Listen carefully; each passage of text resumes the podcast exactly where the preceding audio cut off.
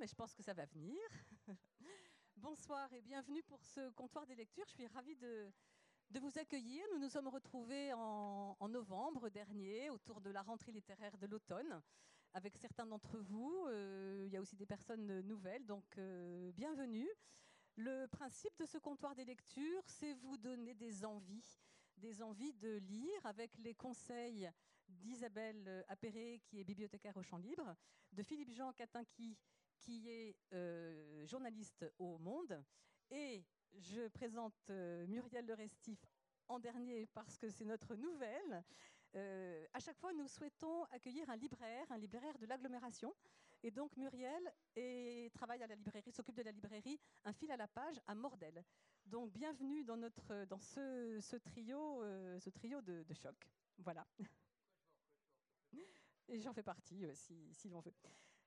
Alors, euh, si jamais vous avez lu un des livres qu'il vous présente, n'hésitez pas à me demander la parole parce que c'est vrai que euh, on est dans une forme un peu de, prescription et d'idée, mais euh, le dialogue est, bienvenu.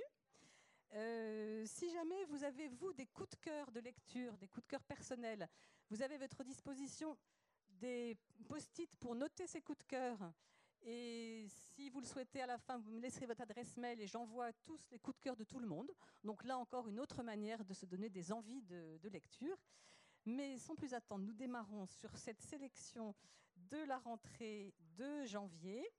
Alors, euh, bah, tout, même, oui, janvier, février mars, vous avez des choses qui sont au, top de l'actualité. Vous allez pouvoir épater euh, la, la, galerie par rapport à ça.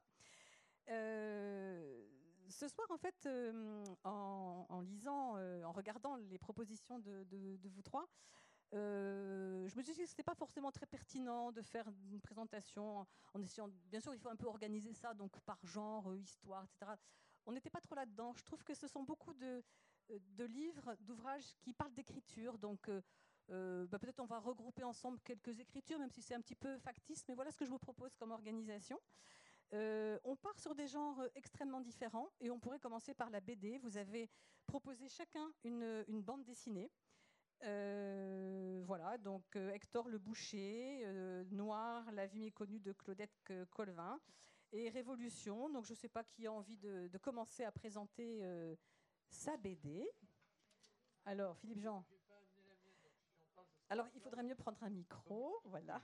Moi, je ne vais pas amener la mienne. C'est un très gros bouquin qui est coédité par Actes Sud et les éditions de l'an 2, euh, qui ont été fondées par Thierry Grunstein, qui a longtemps été à la tête de, la bande dessinée à Angoulême. Et alors, si j'ai choisi ce bouquin-là, c'est parce qu'il est très, très, très étonnant. Euh, Florent euh, Grouazel et Youn Locard ont décidé de raconter la Révolution française de façon synthétique de 89, de avril 89 à 93 à la mort du roi. Et c'est étonnant parce qu'en ce moment, il y a un grand retour de l'évocation de la Révolution française comme une somme. Vous savez, il y a eu peu de temps, il y a eu le fameux film de Scheller, euh, le, Un peuple et son roi, qui est sorti et qui avait exactement le même découpage, qui n'allait que de 89 à 93, jusqu'à l'exécution de Louis XVI incarné par euh, Laurent Lafitte.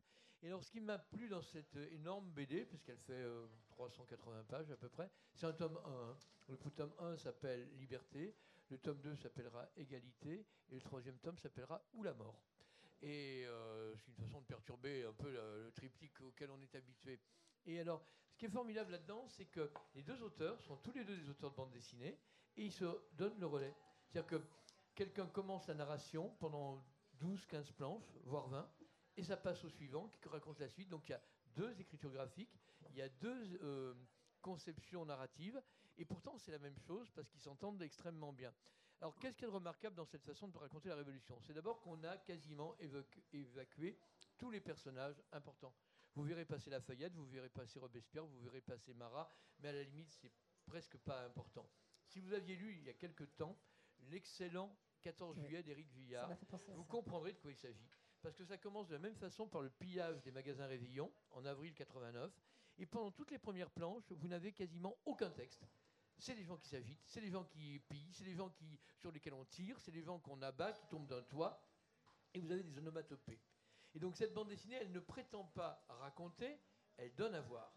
Et c'est incroyablement fort, euh, c'est très peu bavard, c'est fait à hauteur de gens qui font l'événement. Donc on va suivre une espèce de militante féministe qui va d'ailleurs assez mal finir euh, en cours de route. Le premier tome s'arrête au moment des journées d'octobre 89. Hein. Donc on va que d'avril à octobre. Le premier volume est très très très centré sur l'année 89. Vous allez assister en petite souris aux états généraux, mais vous n'allez vous attacher à personne. Deux frères jumeaux venant de Bretagne d'ailleurs, et qui sont envoyés aux États généraux, vont faire partie de ceux qui vont représenter la noblesse dans cette histoire-là. Vous allez suivre une espèce d'agitateur qui voudrait bien que la révolution arrive plus vite et plus radicalement. En fait, c'est des gens que vous ne connaissez pas qui vont être les auteurs de cette bande dessinée. Ce sont énormément d'anonymes, mais des gens mus par une envie, par une nécessité de prendre leur destin en main, qu'ils soient dans la réaction, qu'ils soient dans l'action.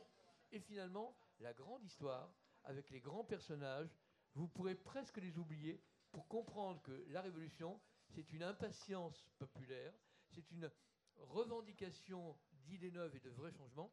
Ça tombe particulièrement en écho avec ce qu'on vit en ce moment, mais ce n'était pas forcément voulu à ce moment-là. En tout cas, c'est très fort parce que ça nous apprend que pour comprendre les envies profondes de remise en route ou de révolution au sens presque astral du mot, ça ne dépend pas des penseurs, ça ne dépend pas des acteurs et des titres, ça dépend de l'énergie de ceux qui ne supportent plus la condition qu'on leur fait.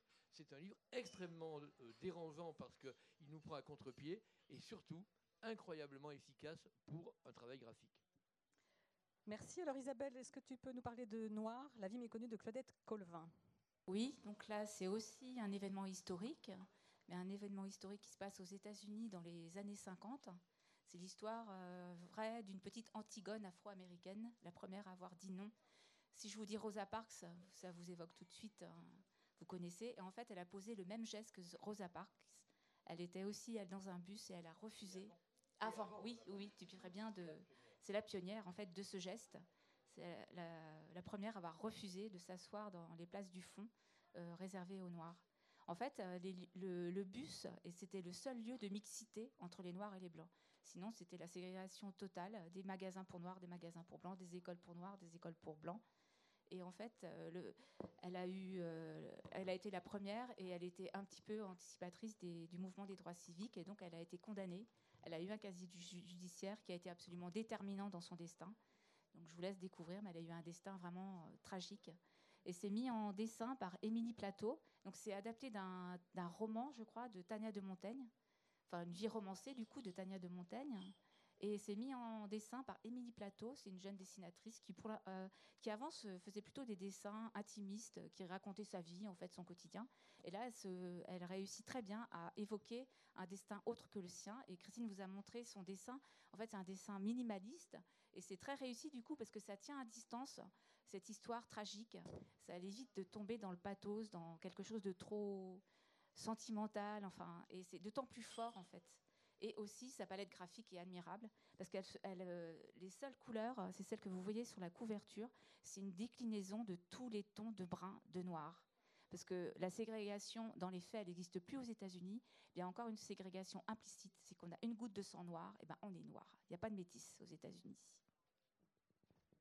Muriel, je te laisse parler de oui, alors euh, bah, moi ça va pas ni être politique ni être euh, historique, mais voilà, c'était le, salon de l'agriculture il n'y a pas très longtemps et qui vient de fermer ses portes. Et puis euh, voilà, mes grands-parents étaient bouchers charcutiers et donc je suis tombée sur cette bande dessinée qui s'appelle Hector le boucher.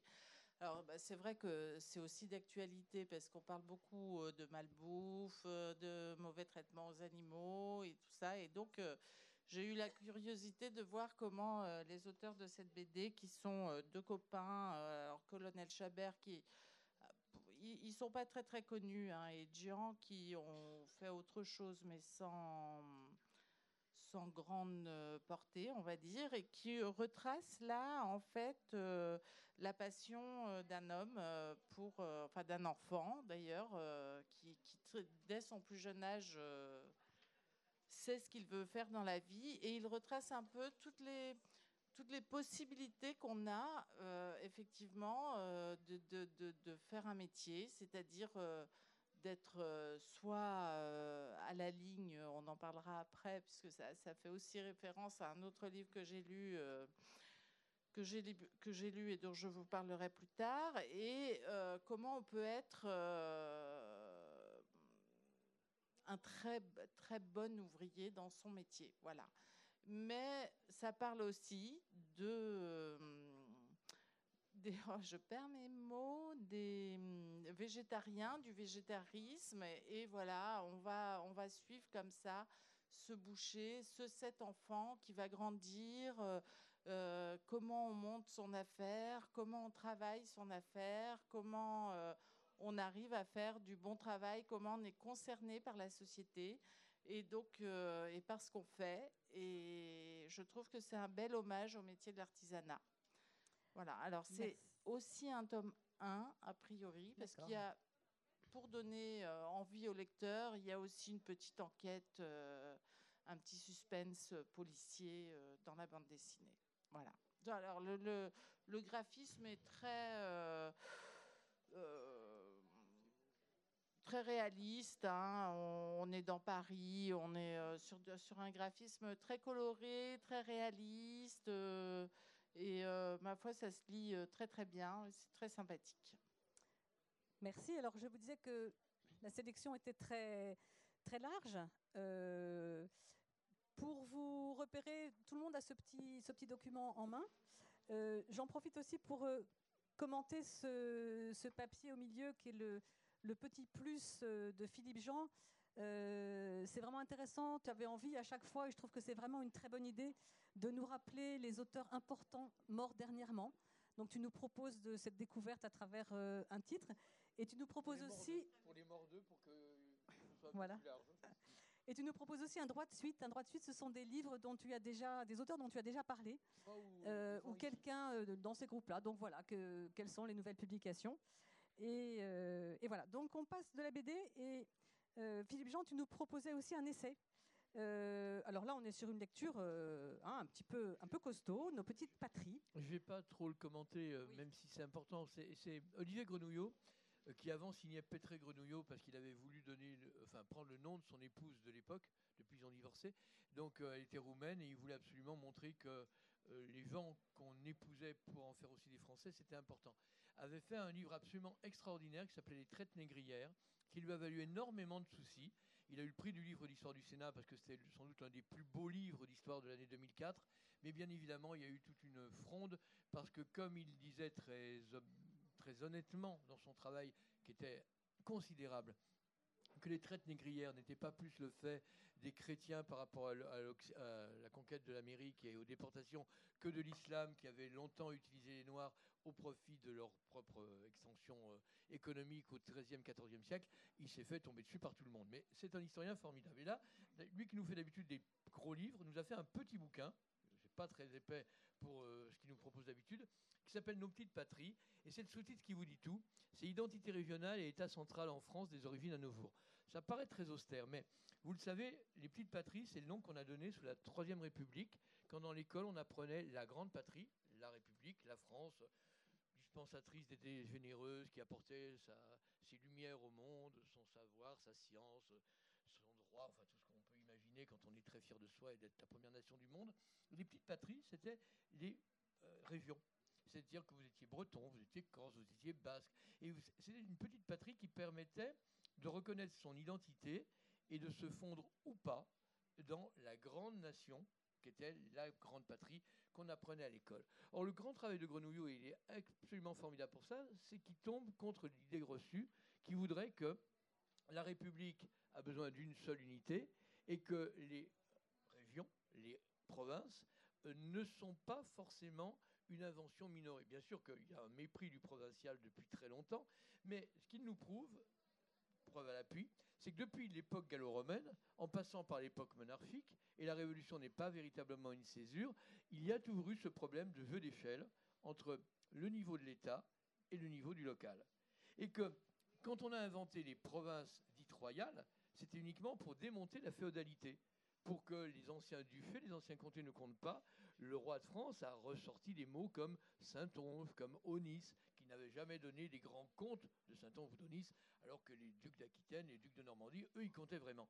Et on voit dans ce bouquin-là, qui s'arrête grosso modo à la, loi de fer, 1982. On peut regretter d'ailleurs qu'il n'y ait rien sur les 25 dernières années. Mais euh, peut-être que pour un historien, c'est trop tôt pour avoir le recul.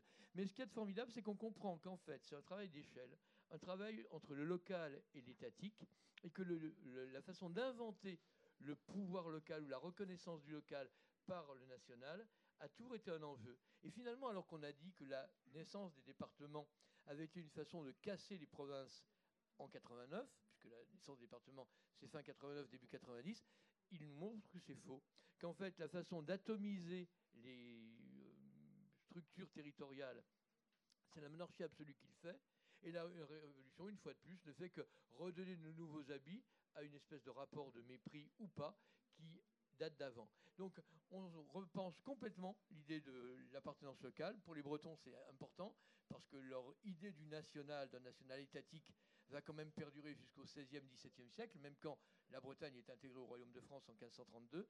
Et euh, on s'aperçoit qu'en fait, beaucoup des lieux communs qu'on sort, soit pour défendre le national contre le local, qui serait un petit peu euh, plouc, ou inversement, l'héroïsation du local contre un national qui nous écraserait, c'est beaucoup de lieux communs et que ça ne résiste pas à l'analyse. Donc ça se dit très bien, c'est bourré de notes. Alors bon, c'est un bouquin savant, hein, mais euh, au moins ça décape le regard et ça évite des lieux communs dont on nous assomme depuis très longtemps. On parle de grand débat, là il est dans le bouquin le grand débat, et on n'a pas besoin de ministre pour savoir si c'est bien ou pas. Lien avec l'actualité, c'est souvent comme ça en histoire, c'est ça qui est intéressant. Alors, euh, est-ce que vous nous entendez suffisamment ou pas? Oui, d'accord. Euh, j'ai regroupé quatre, quatre, romans que vous nous proposez.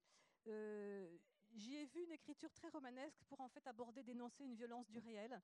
Euh, je voulais parler de À la ligne, Feuillet d'usine. Je voulais parler de Doggerland. Je voulais parler de La voisine et des métèques de Denis Lachaud. À vous de jouer dans l'ordre que vous voulez. Alors moi, je vais, je vais parler de, À la ligne. oui. Bah oui, parce que du coup, voilà, c'est vrai tu, peux redonner bien le titre que tout le monde a À la ligne, alors ça s'appelle À la ligne, feuillet d'usine. Tu restes dans ta boucherie. C'est de, voilà, de Joseph Pontus à la table ronde. Pardon. Alors, c'est un premier roman.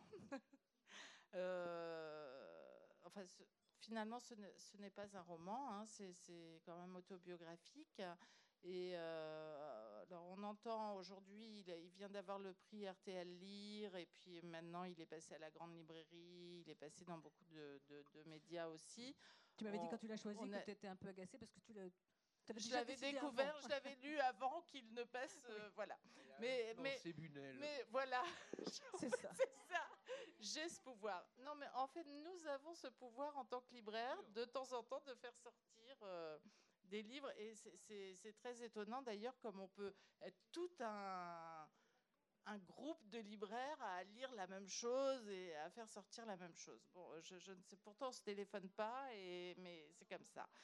Et donc, euh, Joseph Pontus, alors il se trouve aussi que j'avais reçu euh, Éric euh, pour La guerre des pauvres à la librairie. Et puis voilà, et on a parlé de À la ligne à ce moment-là et de Joseph Pontus et que je trouvais que ça faisait une, bonne continuité euh, dans, le sujet, puisque euh, c'est... Et quelqu'un qui a dit quelque chose? Non, j'ai cru. Puisque, en fait, c'est un homme qui va raconter ses conditions de travail et son travail euh, dans les usines d'agroalimentaire de Lorient. bon, c'est un breton en plus, hein, donc. et en fait il a une, forme d'écriture qui est, c'est écrit en vers libre. Hein, et donc, euh, en fait, c'est un homme qui, chaque soir, euh, rentre de son travail et écrit de façon à se soulager de cette journée. Et moi, j'ai trouvé ça très émouvant. En fait, c'était comme si les, les, mots, les phrases, c'était le massage euh, de son dos cassé, de ses reins cassés. Et c'est très social aussi avec tout ce qui se passe en ce moment, euh, le, mouvement des gilets jaunes, etc.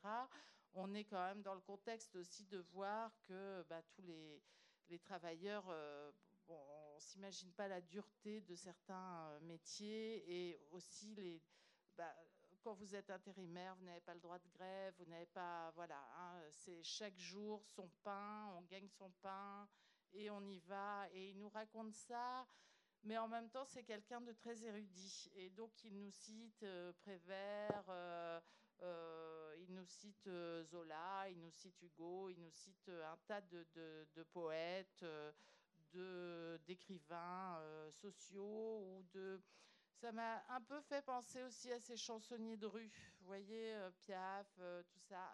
On, retrouve une musicalité dans son écriture et qui raconte simplement le quotidien. Un quotidien qui est extrêmement difficile. D'ailleurs, il a publié son livre, il s'est fait virer deux jours après.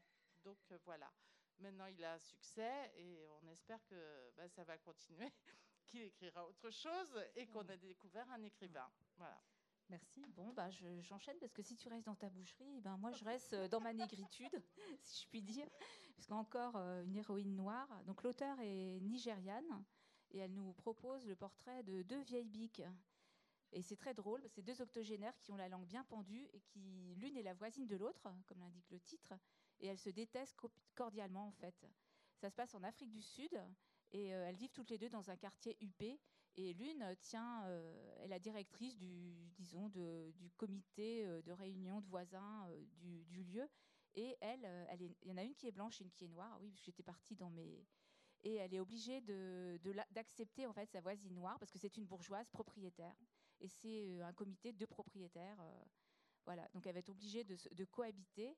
Et le prétexte en fait de ce roman, c'est de faire un portrait post-apartheid de l'Afrique du Sud et de montrer que c'est très difficile de d'évoluer, de continuer à avancer avec ce passé. Quand on est blanc, parce que du coup, on, a un recul et on n'accepte plus euh, euh, certains faits qu'avant on ne voyait même pas.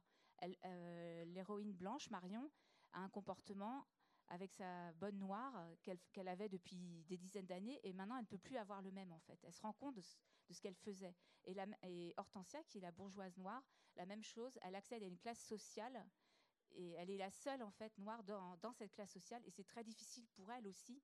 Elle a le, comment dire l'éducation, elle a le, bien-être et c'est difficile à vivre aussi.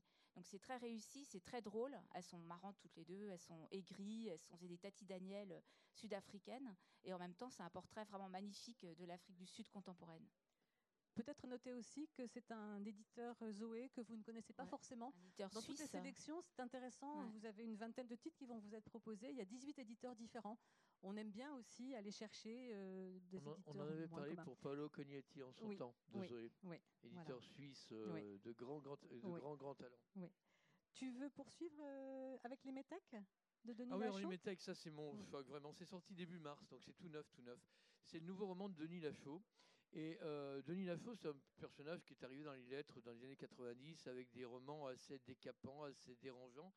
Et c'est aussi un auteur de théâtre. D'ailleurs, à propos de théâtre, je voulais juste faire un, petit pont avec à la ligne de Pontus. Je ne sais pas s'il viendra ici. Je sais que vous avez eu un rapport très fort avec Stanislas Nordet, qui a longtemps été au Théâtre National de Bretagne. Il y a il joue, il joue actuellement au Théâtre de la Colline le texte Qui a tué mon père d'Édouard Louis. Pas un fan d'Édouard Louis, ni de ce texte en particulier. Mais si vous voyez Nordet sur texte défendre le corps cassé de, l'ouvrier qui ne peut pas se remettre d'avoir été broyé par sa condition, et lui qui n'a pas les mots, c'est son fils qui les lui donne, bien évidemment, vous avez quelque chose qui doit aussi vous faire penser à ce que à la ligne vous renvoie comme message que la vie ordinaire des gens ordinaires est parfois extraordinairement dur. Et Nordet sur scène est juste hallucinant. Donc je ne sais pas s'il viendra en Bretagne, il vient souvent. Si jamais sa tournée de Qui a tué mon père va jusqu'au TNB, ne le loupez pas, parce que d'abord c'est un formidable acteur, mais surtout c'est un texte qui, reçu comme ça, a mille fois plus de force que dans le texte écrit. Vous pouvez acheter le bouquin au seuil, mais là vous ne serez pas forcément aussi emballé. Quand vous l'entendez incarné par Nordet, vous comprenez comment un texte peut grandir et même euh, vous arrachez une part de votre bonne conscience quand vous le recevez comme ça. Je ferme la parenthèse avec ça et je reviens à, Denis Lafaux. Parce que Denis Lafaux a fait un roman il y a trois ans qui est passé totalement inaperçu et volontairement, à mon avis, par la critique et par le milieu, qui s'appelait Assaïra, et qui racontait l'enlèvement et l'exécution par un groupe extrémiste du président de la République. Alors à l'époque, c'était pas Macron, peu importe, mais faire un roman en pleine rentrée littéraire qui vous raconte que euh, trop c'est trop, et que les gens qui n'en peuvent plus peuvent aller jusqu'à enlever le président, envoyer un message et le tuer. Un peu à l'Aldo Moro, euh, naguère, euh, dans le milieu italien des années, la fin des années 70. Or là, il revient avec un texte, mais glaçant, incroyable. Moi, c'est un des textes les plus forts que j'ai lu depuis longtemps. Les métèques, de quoi s'agit-il? On est à Marseille, une honnête famille, la famille Herbet, a trois enfants. Célestin, l'aîné, le seul qu'on va garder, vous allez comprendre pourquoi, sa sœur Iseu et son petit frère Rico. A priori, les prénoms, Herbet et les noms de femmes, et les noms prénoms, Célestin, tout va bien. Il se trouve qu'ils reçoivent un mot de la préfecture de Marseille qui leur demande de venir se déclarer de leur nom d'origine. Parce que, par son ascendance paternelle, les Herbet viennent d'une famille d'origine juive qui ont changé leur nom après la Shoah pour s'intégrer dans une France meurtrie, un peu comme Nicole Lapierre, la sociologue, s'appelait Stein et a traduit la pierre en Stein. Enfin, ses parents ont fait ça pour elle. C'est assez banal, même si tout le monde l'a oublié. Et de la même façon, sa mère, et eux ne le savaient pas non plus, est d'origine maghrébine. Il a transformé son nom. Les gamins découvrent à cette occasion-là, ils sont ados, hein, enfin le premier doit avoir 20 ans, le dernier doit avoir 12 ans, ils découvrent à ce moment-là que leur nom, ou leurs deux noms d'origine, c'est un compromis pour faire du français. Et ils sont français, ils sont nés français, ils sont de culture française, ils vivent à Marseille. Et de la première convocation à la deuxième, les parents commencent à prendre peur. Et les gamins ne comprennent pas. En disant, mais c'est quoi, c'est une formalité, laisse tomber. Je ne rentre pas trop dans les détails, mais je veux quand même que vous compreniez la mécanique. Parce que là, on n'est même pas à la cinquantième page. Et à la cinquantième page, une nuit, un commando vient et massacre toute la famille. Parce que ce ne sont pas des vrais Français. Ce ne sont pas des franco-français. Ils ont une ascendance qui remonte d'avant l'ancrage qu'on veut seul légitime. C'est une euh, utopie politique glaçante, parce que du coup, Célestin va réussir, en plus Célestin, euh, lui, il passe pas pour autre chose qu'un bon chrétien bien blanc. Célestin, donc le fils aîné, va réussir à s'échapper sur les toits, va assister au carnage de sa famille et va fuir. Il va devenir un migrant dans son propre pays. Et il nous oblige, nous, à suivre l'errance, la façon de se cacher, la façon d'avoir peur de tout, comme quelqu'un qui n'a plus de chez lui, parce que par définition, il migre à l'intérieur de son pays pour devenir invisible. La fuite le mènera jusqu'à la frontière espagnole, je vous laisserai voir le reste. Il y a une grande étape à 7 où euh, tout semble bien, si ce n'est que quand il sort dans les rues, il a peur de sortir, il s'aperçoit qu'il n'y a plus ni noir ni arabe. Le ménage a déjà été fait. Et dans le roman, les métèques, ce sont donc eux.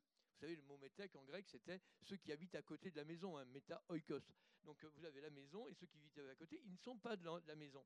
Ils peuvent être euh, grecs comme vous, mais pas athéniens. Ils peuvent être au contraire venus de contrées bien plus lointaines, mais peu importe, ils ne sont pas de la cité, donc ils ne sont pas à leur place. Et donc cette migration-là de Célestin qui va rencontrer une jeune fille qui, pour s'en sortir, alors qu'on a tué ses parents devant ses yeux, elle doit accepter périodiquement d'être violée à chaque contrôle parce qu'elle est plutôt mignonne et qu'on ne va pas chercher plus loin si elle veut bien se laisser faire pour ne pas être tuée. C'est un roman d'une très très grande dureté, mais d'une efficacité plombante parce qu'à la fois vous le prenez, vous ne le lâchez pas, comme dans un thriller. C'est un message politique, mais implacable, vous en sortez glacé. Et en même temps, la logique qui est au cœur des métèques nous oblige à nous demander si nous y sommes déjà ou pas. Bien évidemment, on n'est pas là au niveau l'épuration des visages dans les rues, mais on se dit à quoi ça tient? Et ça nous amène aussi à comprendre ce que c'est que de se sentir migrant dans un petit pays qui ne veut pas de vous. Mais le pire, c'est que le migrant, c'est le français à qui on reproche son origine. Je ne suis que corse, vous n'êtes peut-être que breton, mais le jour où ça sera plus la mode, on aura peut-être le sentiment d'être les métèques de service. C'est un roman qui est sorti le 6 mars. Pour l'instant, il n'y a aucun papier. Tu vas en faire un? Ben, je, je, le fais, mais il ne passera pas. Je veux dire, euh, Claudine Galéa, j'ai fait le papier euh, fin janvier. Pour l'instant, il n'est pas passé. C'est pas pour les mêmes raisons, mais ce que je veux dire, c'est que ces romans qui ne sont pas dans l'air du temps, ces romans qui acceptent la, vraie, euh, la véritable empreinte romanesque. On dit en mhm. France, on fait plus de romans romanesques, il faut dire d'après une histoire vraie. Là, c'est pas d'après une histoire vraie. Lachaud, il est bien français, il a un nom qu'il met à l'abri de tout, mais il nous raconte un truc qui dit où nous en sommes, et comme par hasard, il n'est pas à la grande librairie. Alors vous, vous avez peut-être des chances de le rencontrer, et vous aimerez ou vous n'aimerez pas, c'est le prochain, c'est le prochain café littéraire qui me dira si vous avez suivi mon conseil et approuvé ou pas. Mais c'est un des très très grands livres de ce printemps. et j'aimerais bien qu'il passe pas sous le tapis. Tu évoques. Oui, oui, D'ailleurs, j'ai oublié de vous dire que Joseph Pontus sera à la librairie le 7 juin, voilà, hein, 19h30. L'occasion de découvrir euh, ta librairie, ce serait, oui, notez bien. Euh, C'est très tentant ce que tu nous en as dit.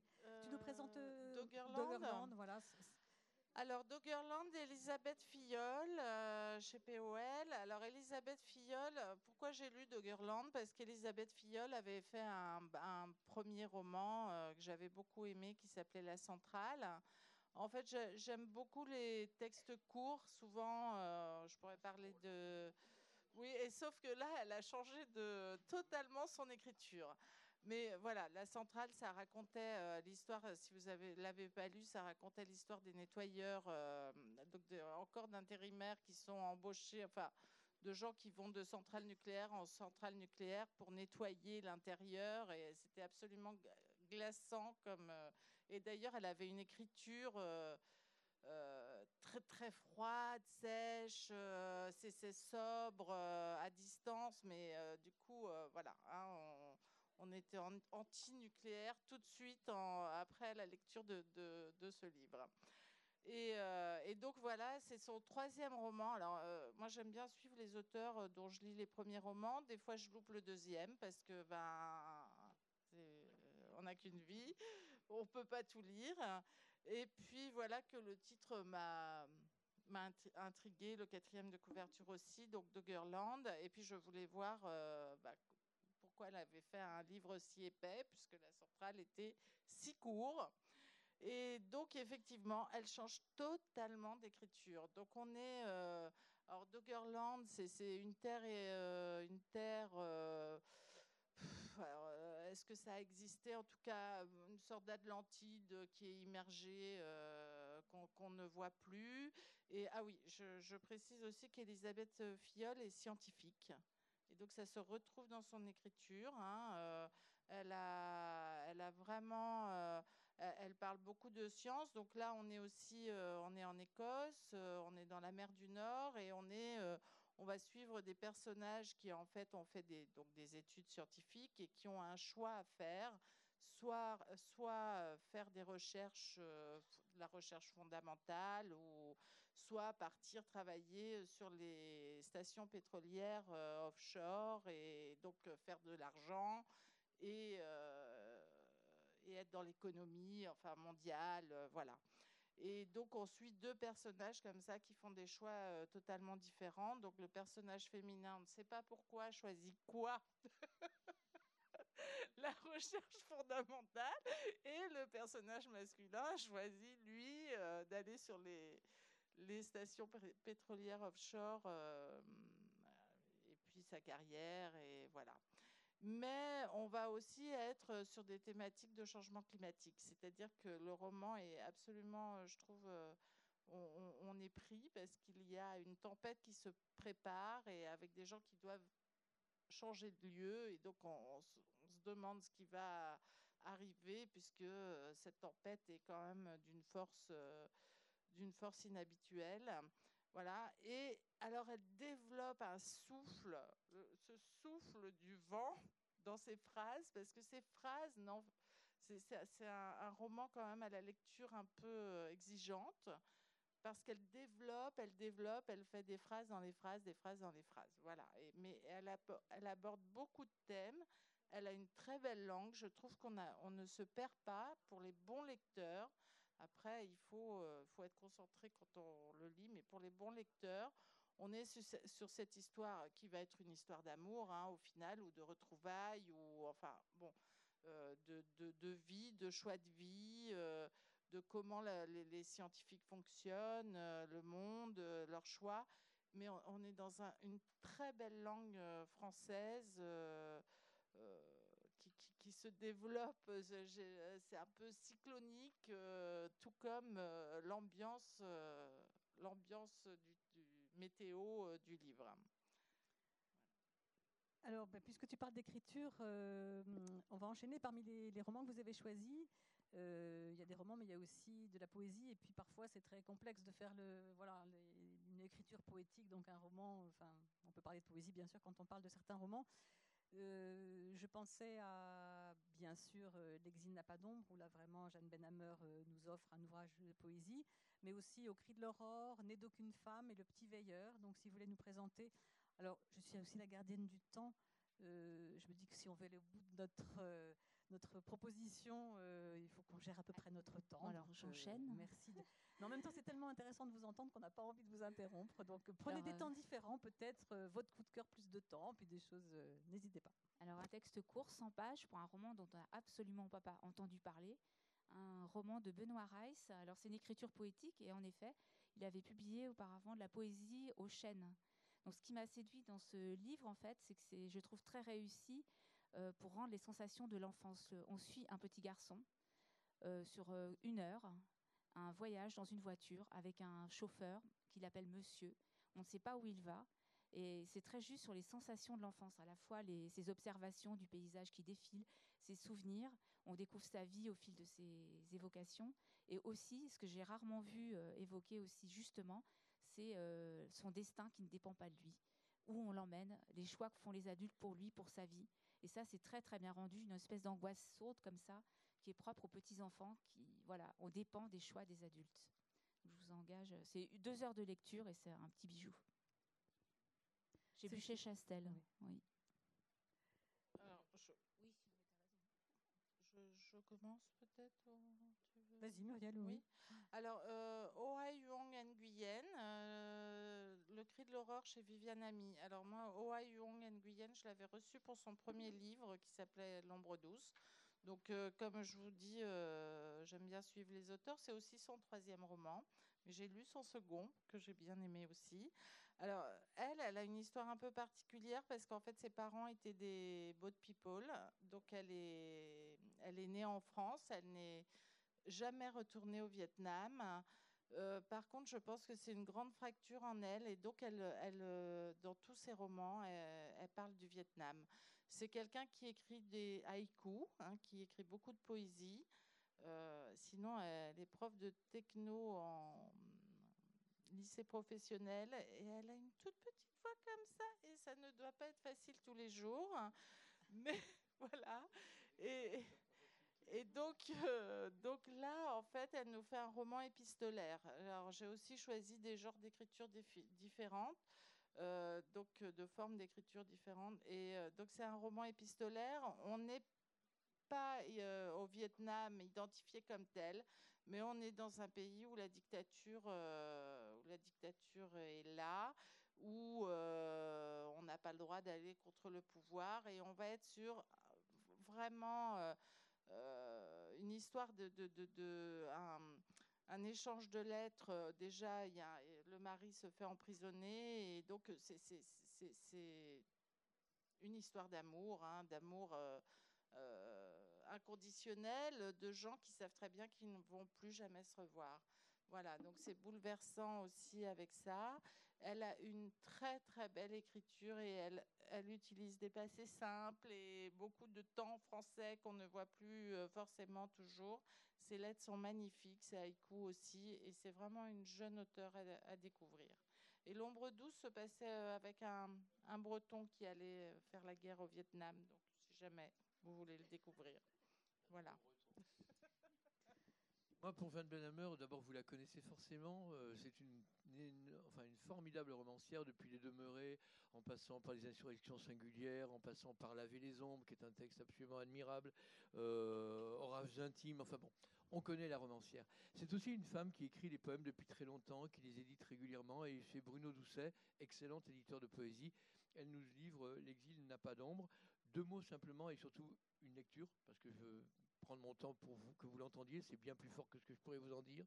Une femme marche dans le désert, un homme marche dans le désert, il est derrière elle, ils se parleront peut-être à la fin, mais les deux dérives sont parallèles, voire euh, sur le même ligne, sans jamais qu'il y ait vraiment d'échange. Un écho de la voix de la femme. Euh, elle était chassée parce qu'elle savait lire. On a déchiré son livre parce que la lecture, ce n'est pas pour les femmes.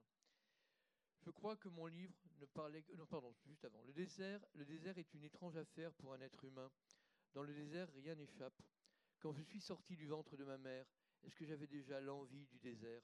Je crois que mon livre ne parlait que de cela. Et ça m'est bien égal qu'il l'ait déchiré. Je peux l'écrire. Et l'écrire encore, il est dans ma tête, il est dans mes mains. Tout mon corps est tatoué à l'intérieur des signes. Il suffit de me laisser tranquille pour que je puisse aller à l'intérieur. Mon corps est écrit, mon corps, mon corps pourtant est bien celui d'une femme. Je rêve d'amour. Personne n'est venu. Aujourd'hui, je suis seul et je le sais. À quoi bon la compagnie de ceux qui ne voyaient de moi que la peau du dehors? Je n'ai jamais eu d'amoureux. Les garçons m'ont regardé passer et leur désir, je l'ai senti. Le regard n'est plus le même. Quand le regard change-t-il? Quand, quand ai-je quitté l'enfance Il y a un tout petit codicile sur la voix de l'homme. L'homme, lui, n'a pas les mots, il ne sait pas lire, il lit les signes, il lit le vent, il lit les herbes, il lit les choses qui sont dans l'espace et qu'il essaye de faire sien. Je me lève. Oh oui, je me lève et je tends les bras haut, si haut vers le ciel. Je veux atteindre. Autour de moi, tout est différent et pourtant le sable est toujours le sable. Alors je vois, je suis au centre d'un étrange dessin. Autour de moi, des mains et des mains posées à plat sur le sol. C'est mon corps qu'elle dessine. Est-ce la nuit qui m'a envoyé la trace de mon propre corps sur le sable du sommeil? Je contemple les mains. Elles sont grandes. Ce sont des mains d'homme. Elles ont bordé l'espace tout autour de ma nuit. Qui est venu? Est-ce un homme du désert? Est-ce un homme de mon livre? On y repassait à la parole de la femme. C'est absolument somptueux. L'exil n'a pas d'ombre. Jeanne Benhammer chez Bruno Doucet. N'est d'aucune femme? Ah, alors je ne sais pas si vous avez entendu parler de ce livre, mais il fait quand même l'actualité littéraire. Euh, Né d'aucune femme, de Franck Bouys. Alors Franck Bouys, euh, c'est son premier roman. Avant, il était plutôt euh, auteur de polar. Et il est limousin. Je vous dis ça parce qu'en fait, il décrit très bien la province, la nature. Et là, je vous conseille ce livre si vous voulez retrouver le plaisir des contes, tout en étant plus petit, évidemment. Et reprend en fait la structure du conte avec les figures classiques de l'ogre, du château, de la forêt, de la jeune fille vendue par son père. Et à chaque chapitre, il y a une voix en fait d'un des personnages. Et il y a une énigme, une jeune femme qui, qui est décédée dans des conditions extrêmement violentes. Et le premier narrateur, c'est un prêtre qui reçoit la confession d'une infirmière qui lui dit qu'elle a assisté comme ça à la, la mort d'une jeune femme. Et au fil du roman, on va découvrir l'histoire dramatique de cette jeune femme. Et ce livre vaut beaucoup par son écriture. Il arrive à donner à chaque chapitre une voix à chacun des personnages. Et ce qui est aussi remarquable, c'est qu'il est capable de, de rendre compte de la qualité d'âme d'une jeune femme martyrisée, violentée. Et c'est une âme enfin, d'une beauté, et la vie passe malgré tout, même après avoir subi des violences qui auraient pu la détruire. Alors, autre genre littéraire que vous nous proposez aussi, rien à voir, euh, c'est la biographie ou la fausse biographie. C'est assez amusant dans, ce, dans, ces, dans vos choix. J'avais prévu de ne pas en parler. Si c'est pour Tubeuf tu, tu, Non, c'était ah pas ça. Parce qu'il y, a plein, il y en a plein. Donc j'ai prévu que tu n'en parles pas. Oui, celui-ci. Tubeuf, j'en parlerai pas. Non, non, parce que, en fait, je, non, je vous explique. J'avais envoyé euh, une liste et en fait, elle a été bloquée avant que je l'ai validée. Et moi, je tenais absolument à vous parler de Sophie van der Linden et de Claudine Galéa. Donc j'ai dit, tant pis, on parlera pas de Tubeuf et de Serkin. Serkin est un musicien formidable. On pourra en parler en off. Mais vous l'avez quand même sur la liste, donc vous pourrez aller voir. Mais on va parler en priorité de La vraie vie de Vinteuil. Ah bah d'Antonia et L'insolente, le dialogue ah avec Pinar Sédic. Voilà. vraie biographie Fausse biographie? Isabelle, tu démarres Alors, bah, je vais commencer de l'auteur, par l'auteur, en fait, Jérôme Bastia, Bastianelli. Je ne sais pas s'il est corse. Euh, il est corse, tu le connais, hein Il est corse, attention. Hein. Bah, il y a deux qualités, entre autres. Euh, c'est qu'il est. Ah, trois, avec le fait d'être corse. Ah, trois, oh là là. attention. Au moins trois qualités. Euh. Donc, euh, il est président de la Société des Amis de Colette et il est musicologue. Et il a écrit des biographies de musiciens fameux, Tchaïkovski, Bizet, je crois. Ouais, d'accord. Et là, il s'est amusé, enfin, à, se servir de ces deux immenses qualités pour nous produire un, un canular littéraire de haute volée qu'il a imaginé euh, la vie euh, d'un des personnages de la recherche, euh, la recherche du temps perdu, le musicien Vinteuil, qui compose la fameuse sonate de Vinteuil, presque aussi célèbre que la petite Madeleine. Voilà, donc et c'est un morceau de bravoure, parce que bon, il y a un écueil en fait, hein, quand on s'essaye à cet exercice maintenant, c'est qu'il y a Wikipédia. Donc on peut vérifier. Moi, j'étais tellement prise par ce jeu certaines fois j'allais vérifier. Je me dis, est-ce qu'elle existe cette maison? Et oui, il a tricoté une biographie qui s'imbrique parfaitement dans les contraintes de la recherche, ce que Proust donne à. Voilà. dessine déjà Vinteuil avec des éléments dont il est obligé de tenir compte.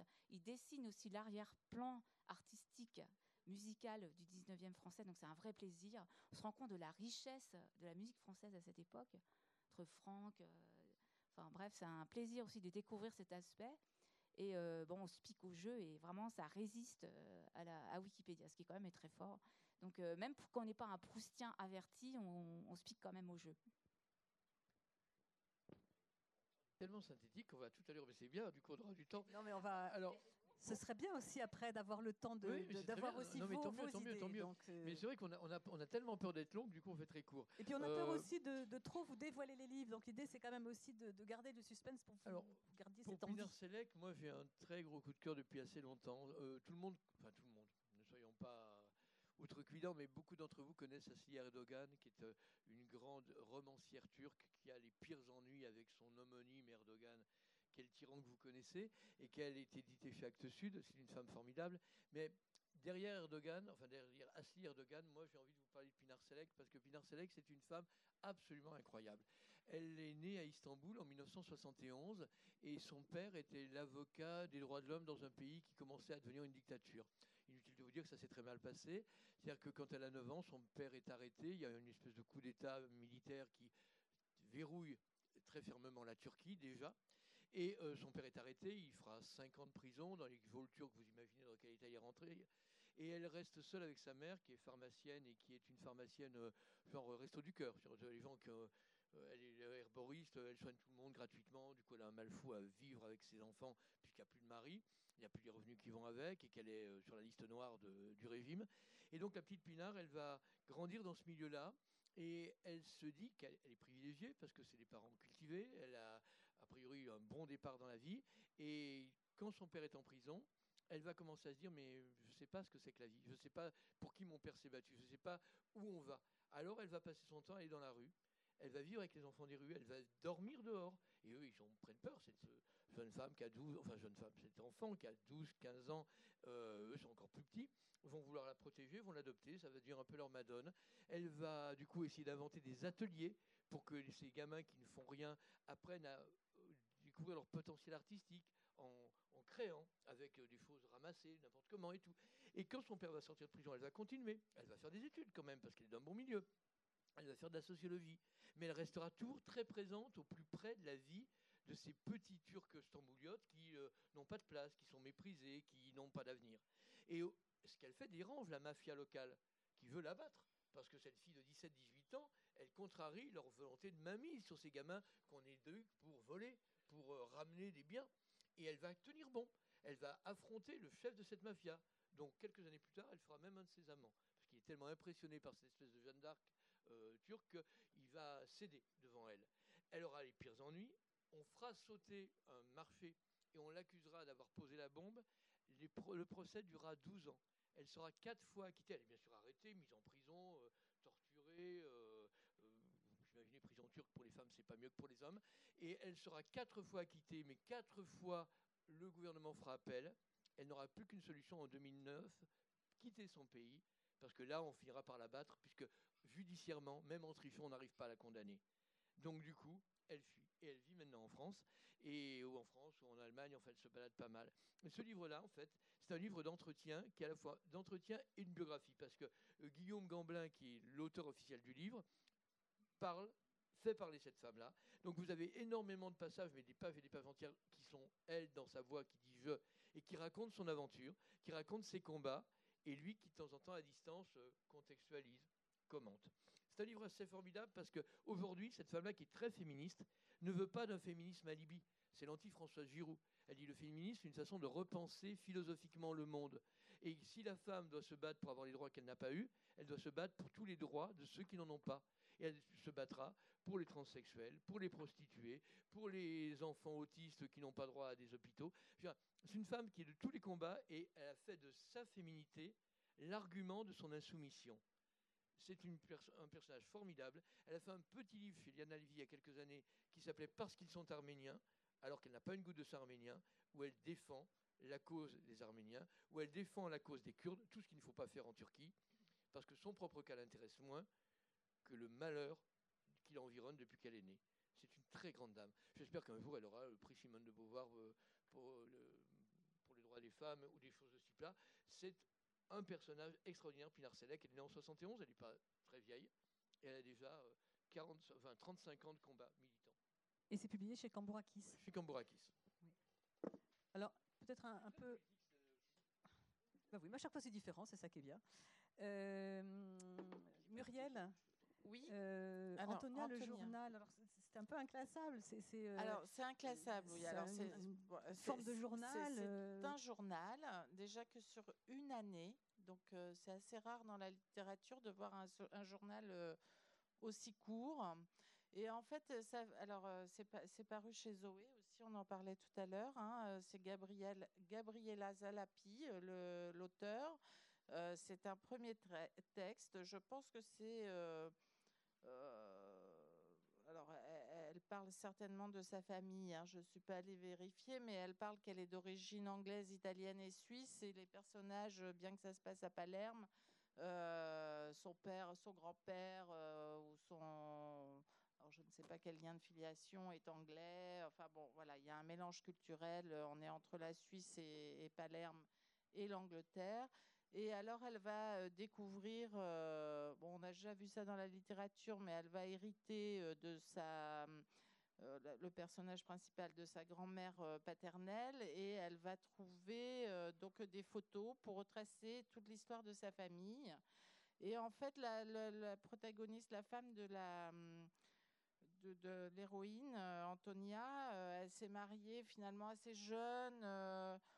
Euh, elle a cru tomber amoureuse et puis finalement, elle va se retrouver cantonnée à la maison avec un mari qui la délaisse dès qu'elle lui a fait un fils. Et, et, donc, elle va se réfugier dans son, ce passé-là de, de, de, cette famille et, se poser en même temps les questions de son futur, c'est-à-dire où en est la liberté de la femme euh, et tout ça à cette époque-là, en, donc euh, en 65. Euh, est-ce qu'elle va avoir le courage de partir Quelles sont les bienséances, etc.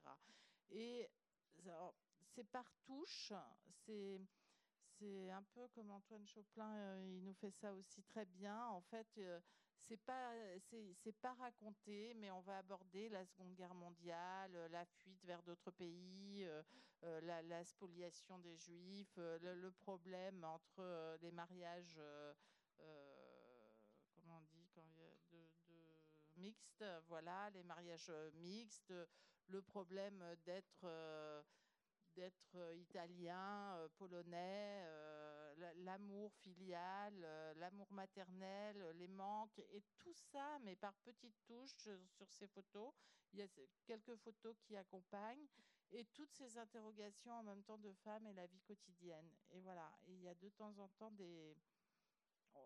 Ça ouvre beaucoup euh, de questions lecteurs, parce qu'en fait, rien n'est nommément vraiment expliqué. Y a un moment donné, elle perd les clés, euh, voilà, et il y a juste bam, bam, bam, on ne sait pas ce que ça veut dire. Est-ce que, est que le mari va trop loin? Est-ce que... Euh, voilà, et, et c'est très joliment écrit et fait. Je l'ai lu, du coup, je me permets. Le plaisir de lecture, c'est un, un, morceau de bravoure, au même sens un fait que Bastianelli, c'est-à-dire que c'est un faux journal. Voilà. voilà. Et le plaisir de, de lecture, c'est que c'est un texte qui ne nous est pas destiné, qui n'est pas écrit en fonction d'un lecteur. On elle écrit pour elle-même. On le lit par effraction. Donc, elle ne cherche pas à se faire comprendre. Elle traduit juste ses émotions, ce qui lui arrive. Du coup, on n'a pas une narration fluide avec ce qui, lui arrive. C'est ça le plaisir de lecture. C'est qu'il y a des choses qu'on ne comprend pas à la première euh, évocation. Et ça m'a fait penser au film de Rossellini, un peu, euh, je ne sais plus le titre, le, titre avec un personnage de grande bourgeoise qui s'ennuie. c'est Ingrid Bergman qui joue le, personnage, ça se passe en Italie aussi. Et c'est très juste sur ce milieu cosmopolite, justement, avec différentes ascendances. Et cet ennui de femmes qui commencent à ruer un peu intérieurement dans les brancards, qui n'acceptent plus leur sort comme ça de grandes bourgeoises fortunées, sans, avec un ennui du quotidien. Elle n'a même pas le droit de s'occuper de son fils, de s'occuper d'investir son fils. Il y a des bonnes pour ça. Enfin, et du coup, ce désœuvrement intérieur est très bien traduit. Et c'est aussi euh, un mouvement intérieur qui commence à se faire. Et le, dernier texte, c'est une libération, un choix qu'on voit poindre vers la, liberté, en fait. Donc c'est très juste sur les, prémices des années 60, en fait. C'est écrit en français. On voir l'émancipation. C'est écrit en français C'est écrit en français, a priori, oui. pareil, vu le contexte. Euh, oui, dans votre sélection, cette fois-ci, il y avait moins de livres d'auteurs étrangers que, que, parfois. Voilà, c'est vrai qu'on n'a pas souligné les quelques traducteurs à chaque fois. Pourtant, on essaie de repérer, de noter l'importance des traducteurs. Euh, on ne l'a pas fait. Euh, c'est une erreur. J'en suis désolée. On va essayer de rattraper ça. Hein? Non, non, c'est important de noter les traducteurs. Ah oui, je l'ai noté, oui, mais ah oui. choisit beaucoup d'auteurs français. Ah non, non, non, mais ça, c'est ce qui est bien, c'est que les choix soient, soient très divers, mais c'est plutôt. Euh, je, note ça, c'est drôle, parce qu'il n'y a pas de concertation et c'est comme ça. Euh, deux livres que je pense on peut rapprocher. Isabelle, je te laisse la parole avec, euh, enfin, ou, Muriel, Réservoir 13 et les couleurs de Fosco. Il y a quelque chose autour de la thématique d'un portrait de, de village, d'une communauté villageoise, euh, en partant de faits divers ou d'un drame amoureux. Bon, rien à voir, mais le cœur en fait de ces deux romans a quelque chose à voir avec la notion de communauté villageoise. Alors je cite la traductrice c'est Christine Laferrière. C'est un roman d'un Anglais, à ma connaissance, c'est son premier roman traduit, je pense, en français. John McGregor, et c'est chez Bourgois. Le titre est un peu intrigant, Réservoir 13. C'est pas 13 réservoirs, c'est Réservoir 13. Et euh, ça commence en fait comme un. Ça pose un, voilà, une situation digne d'un polar, en fait, d'un thriller. Ça se passe dans un village anglais et une jeune fille de 13 ans qui était là pour les vacances, en fait, avec ses parents, qui avait louer un gîte dans cette campagne euh, anglaise disparaît. La première scène, c'est une scène de, on dit pas battue, on dit euh, si, euh, enfin tout le village est parti à la recherche de cette jeune fille et voilà, c'est, on sent une tension très forte et en fait, bon, on la retrouve pas. Et ensuite, on, pense qu'on va finir par connaître le destin de cette jeune fille et l'auteur lâche, enfin lâche, ne s'attache plus primordialement à ce sujet le sujet du livre, en fait, c'est la vie des habitants de ce village qui va continuer après la disparition de cette jeune fille, qui va être déclinée en 13 chapitres, d'où 13 euh, dans le titre. Il y a 13 réservoirs aussi dans ce village, réservoirs d'eau, parce qu'on a construit un barrage pas loin. Il y a un, village comme ça, quand, les réservoirs sont vidés, qui revient à, la surface où les enfants, les adolescents traînent beaucoup. Et ensuite, à chaque chapitre, on va suivre la vie de cette communauté sur euh, une année. Évidemment, une année ne comporte pas 12 mois, de 13 mois, mais 12. Et c'est comme si ce 13 était, et elle avait 13 ans aussi quand elle a disparu, ce 13 contenait la, vie dans un ailleurs comme ça de cette jeune fille. Tout le monde, enfin voilà, garde cette jeune fille euh, en lui. Et euh, ce qui est très fort, on s'attache à des personnages, des situations. Les situations évoluent sur 13 ans. Et cette empreinte, ce manque de cette jeune fille euh, marque quand même la vie de tout ce village et c'est remarquablement fait. Et il est anglais, donc ce qu'il sait très bien faire aussi, c'est décrire la nature qui évolue sur les 12 mois de l'année. C'est absolument la faune, la flore de la campagne anglaise, c'est absolument remarquable. Euh, donc il faut accepter ça, en fait, qu'il n'y a pas d'événementiel fort dans ce livre. C'est juste la vie de cette euh, communauté. Ça m'a fait penser, mais bon, c'est très différent à De beaux lendemains de Russell Banks aussi, qui raconte comme ça la vie d'un village qui a qui a perdu toutes ses, tous ses enfants dans un accident de bus. Donc c'est pas du tout le même style, c'est pas dit de la même manière, mais c'est ça comment les, les, drames marquent finalement euh, un village entier. Alors, dans les, alors, les couleurs de Fosco, euh, c'est publié chez Autrement. C'est Paola Sereda, c'est une italienne. Euh, le traducteur, c'est Patrick Vighetti. Et donc, alors, l'Italie sera l'invité du prochain salon du livre, je crois. Donc, euh, voilà. Euh, c'est vrai qu'on lit beaucoup Elena Ferrante, hein, donc euh, c'est bien de changer un peu au niveau des Italiens. Et, et donc, non, moi, ce qui m'avait intrigué, c'est qu'en fait, surtout sur le quatrième de couverture, il parlait de Milena Agus et je suis une fan de Milena Agus. Donc, si vous avez jamais lu Milena Agus, Terre promise, le dernier qui est paru chez Liana Levy, c'est absolument formidable. Et puis Mal de Pierre, que vous avez peut-être vu, enfin tout Milena Agus est formidable. Donc voilà, donc je me suis plongée dans ce roman qui est effectivement euh, l'histoire d'un village qui s'appelle Fosco et en fait ce village n'existe pas, hein, mais on pourrait être, on est plutôt à côté de Naples et on est dans l'Italie des, des, mafieux. Alors pas des mafieux au niveau international ni même national, hein, des, les, la mafia. Euh, euh, de bras cassés, oui, de village en village, si vous voulez. C'est comme si Mordel faisait la guerre à Bréal-sous-Montfort. Ce qui est un peu vrai. Ce qui est un peu vrai. Mais euh, voilà. Et donc, on va être euh, euh, sur cette vie confinée, confinée, parce que finalement, toutes les libertés sont restreintes par, par les.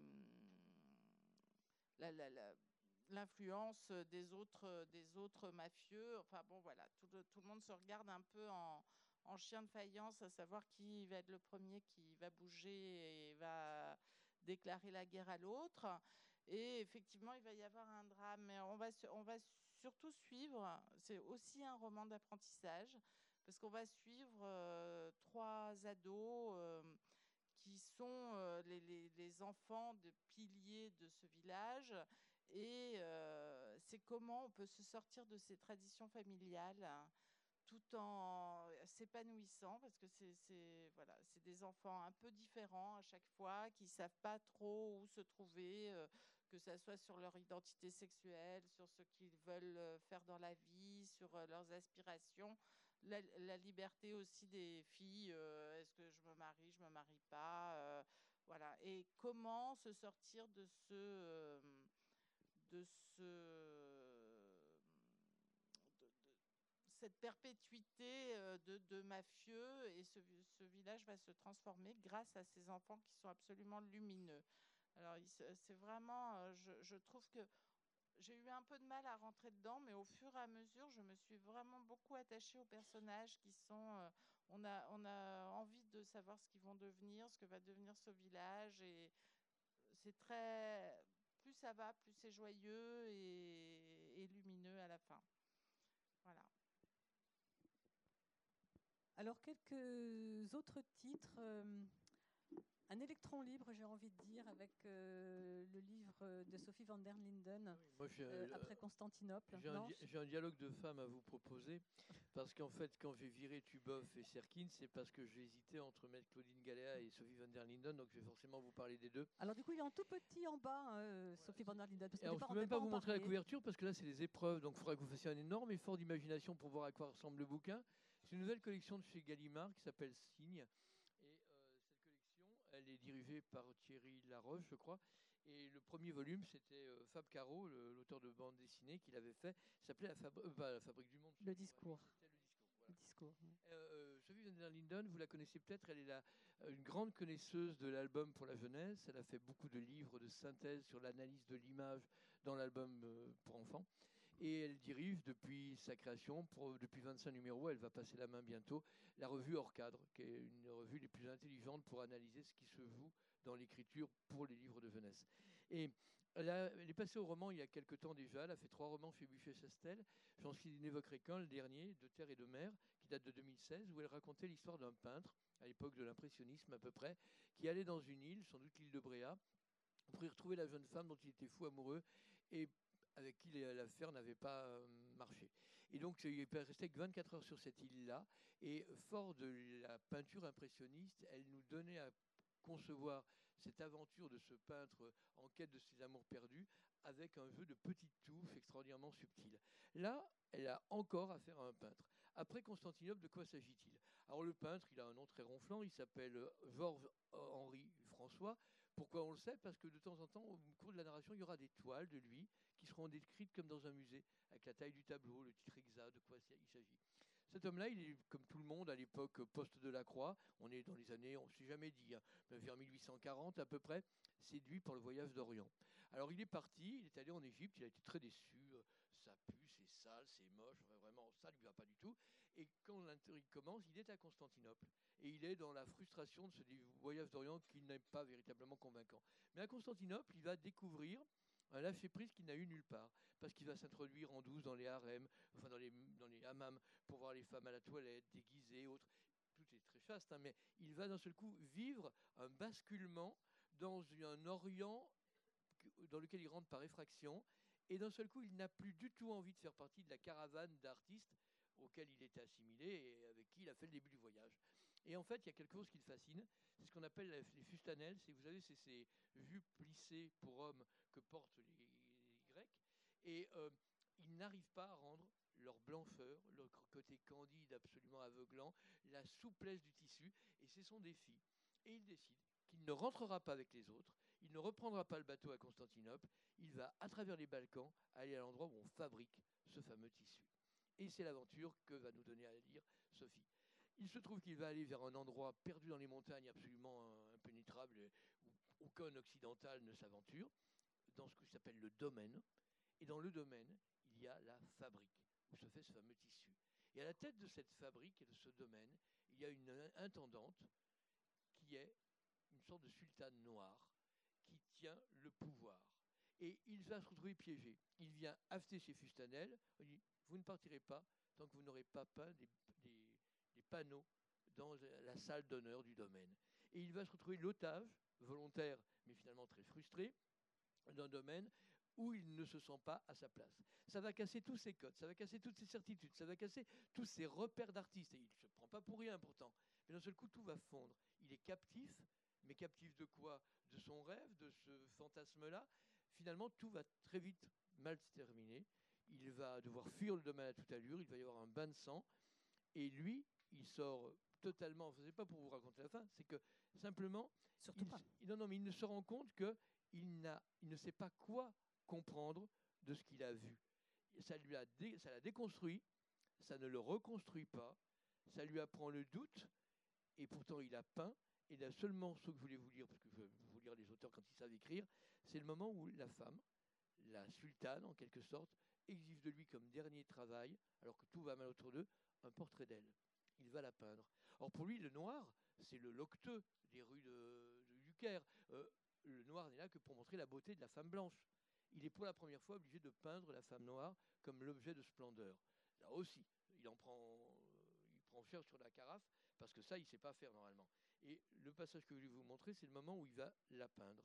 Et elle est là, il voudrait la faire attendre, il ne faudrait pas que je mette trop de temps à trouver la page, sinon ça ne va pas le faire. Hop, hop, hop.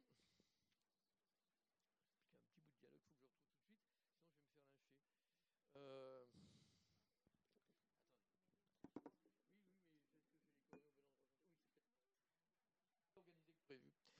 voilà.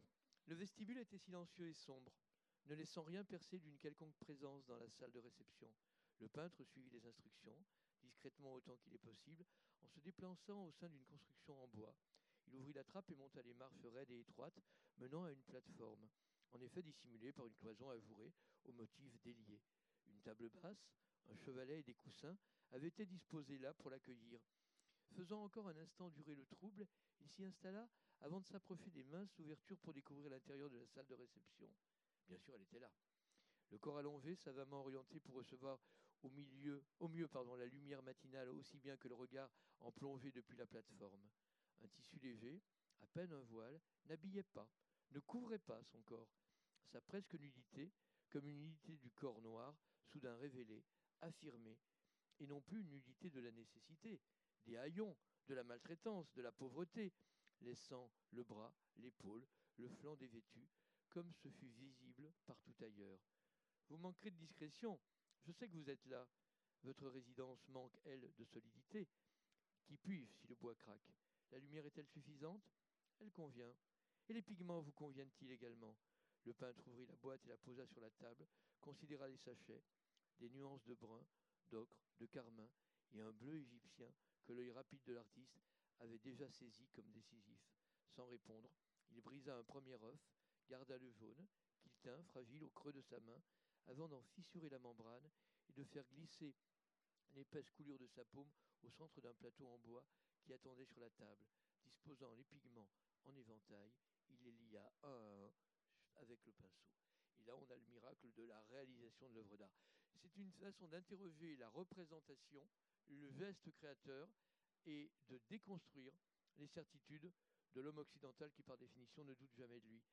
C'est un livre extrêmement. Et l'autre livre. Il n'est pas encore sorti ou qui est sorti Il est sorti, il est, sorti, le 17 janvier. Ah oui, d'accord. Euh, et lui, par contre, là aussi, il n'y a pas de presse. Enfin, Télérama a fait un petit écho la semaine dernière, mais franchement, ça vaut tellement mieux. Claudine Galéa, vous la connaissez ou non C'est un auteur de théâtre euh, d'une très grande finesse. Elle a fait euh, notamment un texte très sombre sur Blanche-Neige qui s'appelle Blanche-Neige foutue forêt qui était paru aux Espaces 34 à Montpellier. Elle a écrit aussi beaucoup pour la jeunesse et pour les adultes. Elle a fait, surtout de théâtre. Hein. Elle travaille beaucoup avec le TNS, donc là encore Nordet et compagnie. Et euh, elle a fait deux textes magnifiques au Rouergue il y a quelques années, un qui s'appelait Jusqu'aux os, et surtout un énorme cri d'amour à Patti Smith qui s'appelait Le corps plein d'un rêve. Et c'était, c'est une femme qui a une prose extraordinairement poétique. De quoi s'agit-il avec Les choses comme elles sont? Bah, Tout bêtement d'une, enfant euh, qui est la petite et qui va être élevée par son père et sa mère. Son père, euh, il est un peu mythique, le père Elios dans le début du texte, et la mère, elle est institutrice, et au fur et à mesure qu'on va voir cette enfance heureuse, avec des valeurs, l'apprentissage du langage, l'apprentissage des signes, comment on apprend à décoder le monde, c'est extrêmement précieux pour voir tous les indices qui fait qu'un enfant grandit en s'appropriant par le regard et le décodage tout ce qui l'entoure. Malheureusement, elle va grandir. Et en grandissant, elle va passer à l'adolescence et le monde va se désenchanter et tout va basculer. Comme en plus les parents viennent de milieux différents et qu'il y a en nombre porté, le, elle est grandie à Marseille, euh, dans les années 60-70. Et comme en plus les parents euh, viennent de milieux différents, certains du côté des colonisés, rapatriés d'Algérie, qui vont vivre comme un paradis, un Éden perdu, la terre qu'ils n'ont plus le droit de visiter, comme lui, le père, vient d'un milieu où on a été euh, soldat colonisateur, il a fait la Dauphine, il a fait plein de tout ça, tout va rejouer. Et au milieu du texte que vous lisez, il va y avoir des inserts où on va découvrir par d'autres voix que la sienne la matrice dont elle vient et qui explique que ça ne peut qu'exploser. Et donc à la fois on suit l'apprentissage d'une enfant qui va apprendre à grandir en se déprenant des rêves, à vivre hors du fantasme de bonheur qui lui a été promis, en même temps qu'elle va avoir la conscience que le milieu même dont elle est issue est un milieu violent, déchiré, séparé, et que rien ne peut être simple. Et les choses comme elles sont, c'est ce qu'elle essaye de faire. Comment parler de ce qui est à la base de tout. Là aussi, j'avais un extrait, je ne sais pas si je peux me permettre. Oui ou non?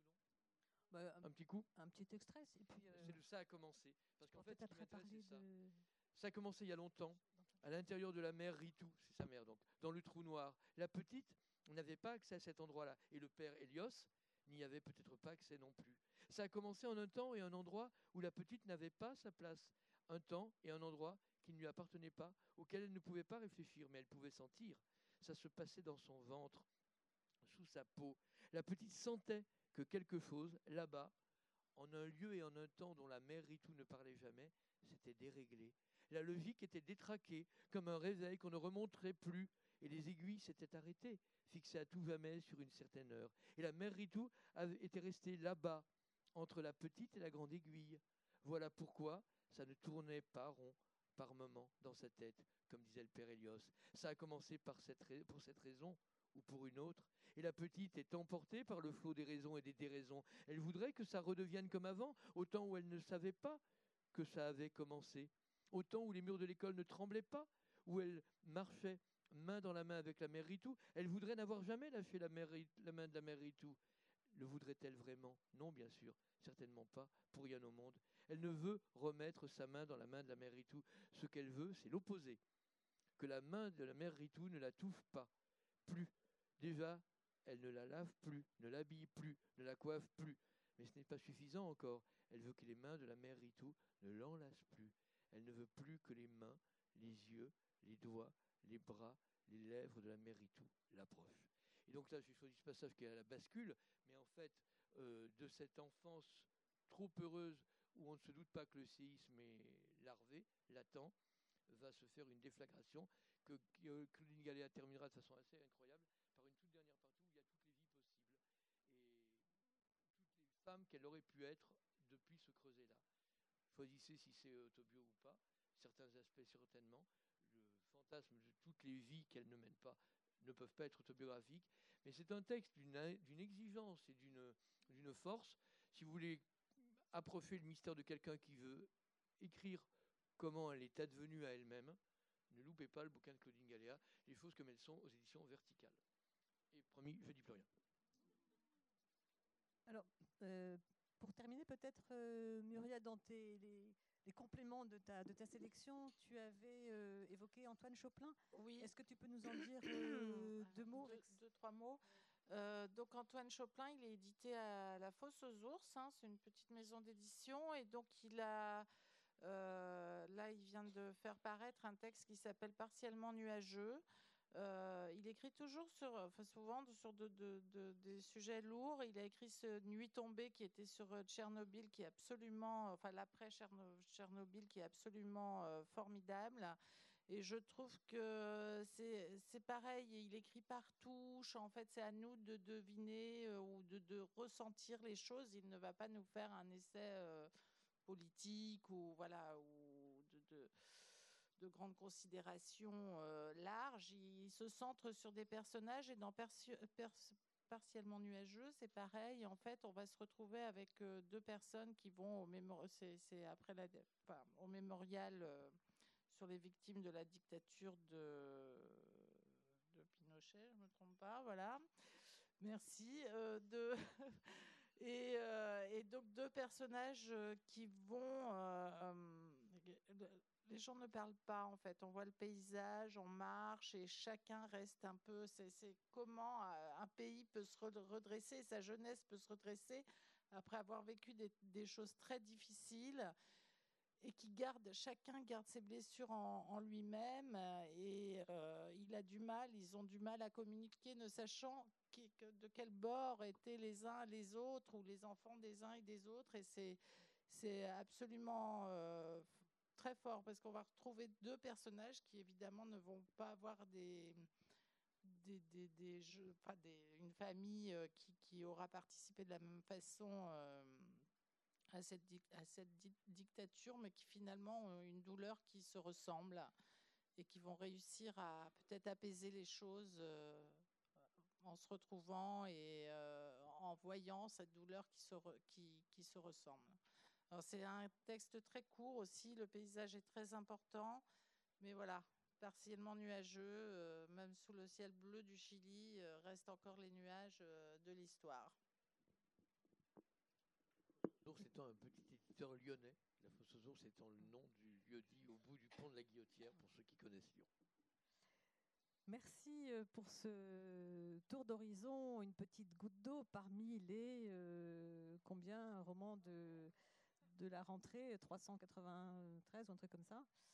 Euh, dont on n'a pas besoin de parler. Hein. Welbeck, on l'a fait pour nous, voilà, aussi. Voilà, on n'est pas là, on n'est pas là, on est vraiment là pour parler des choses un petit peu underground.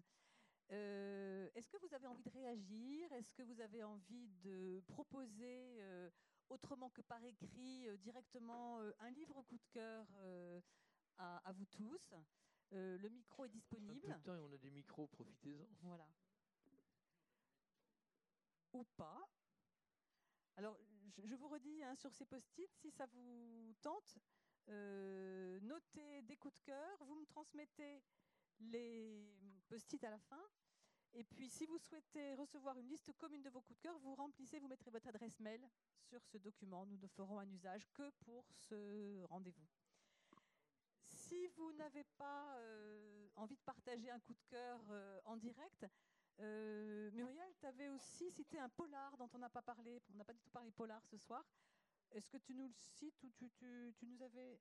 Tu sais plus? Ah bah écoute, tu m'avais dit, j'aurais bien aimé aussi parler des mafieuses de Pascal Dietrich les mafieuses de Pascal Dietrich sur, chez Liana Lévy. Alors, c'est pas vraiment un polar. Hein. On est, euh, on est euh, dans la collection chez Liana où elle, qui s'apparente à, de l'humour noir, comme Yann Levison, si certains ont lu. Alors, Pascal Dietrich, c'est son deuxième, son deuxième livre. C'est vraiment de l'humour noir. Voilà, c'est du décalé. Et donc, on est sur des mafieuses de Grenoble, donc des femmes qui vont devoir effectivement reprendre le flambeau après une longue lignée d'hommes tenaient le trafic de drogue sur, sur Grenoble. Et surtout, en fait, la, mère, euh, son mari meurt et, il a mis un contrat sur sa tête, puisque euh, tout de suite on démarre comme ça, euh, et elle doit échapper à ce tueur qui, ne, qui fera tout pour, pour l'assassiner. Voilà.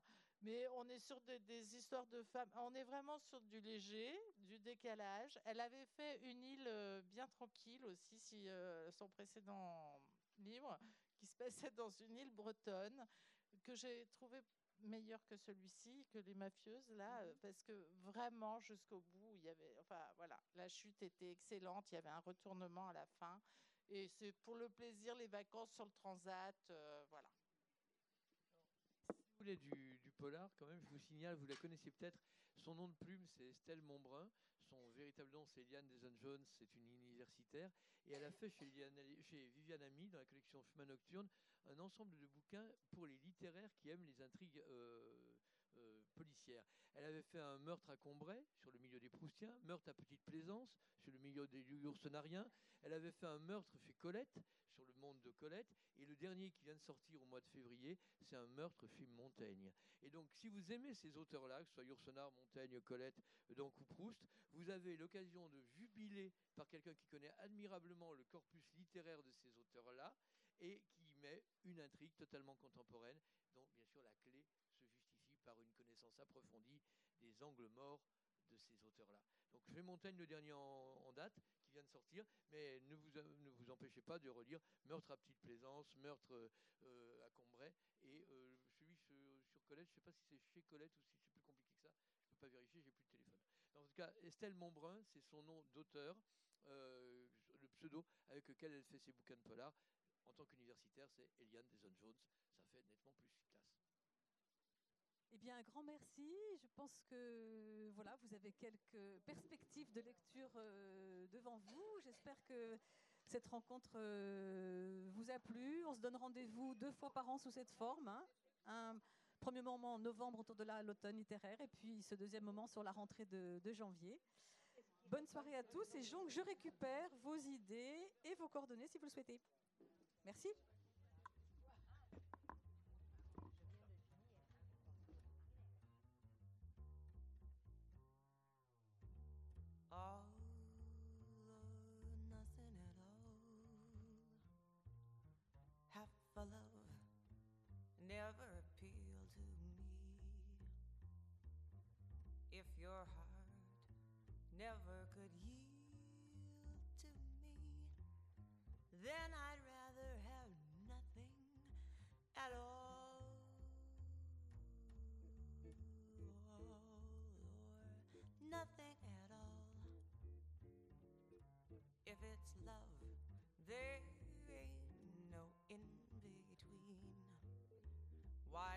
And cry for something that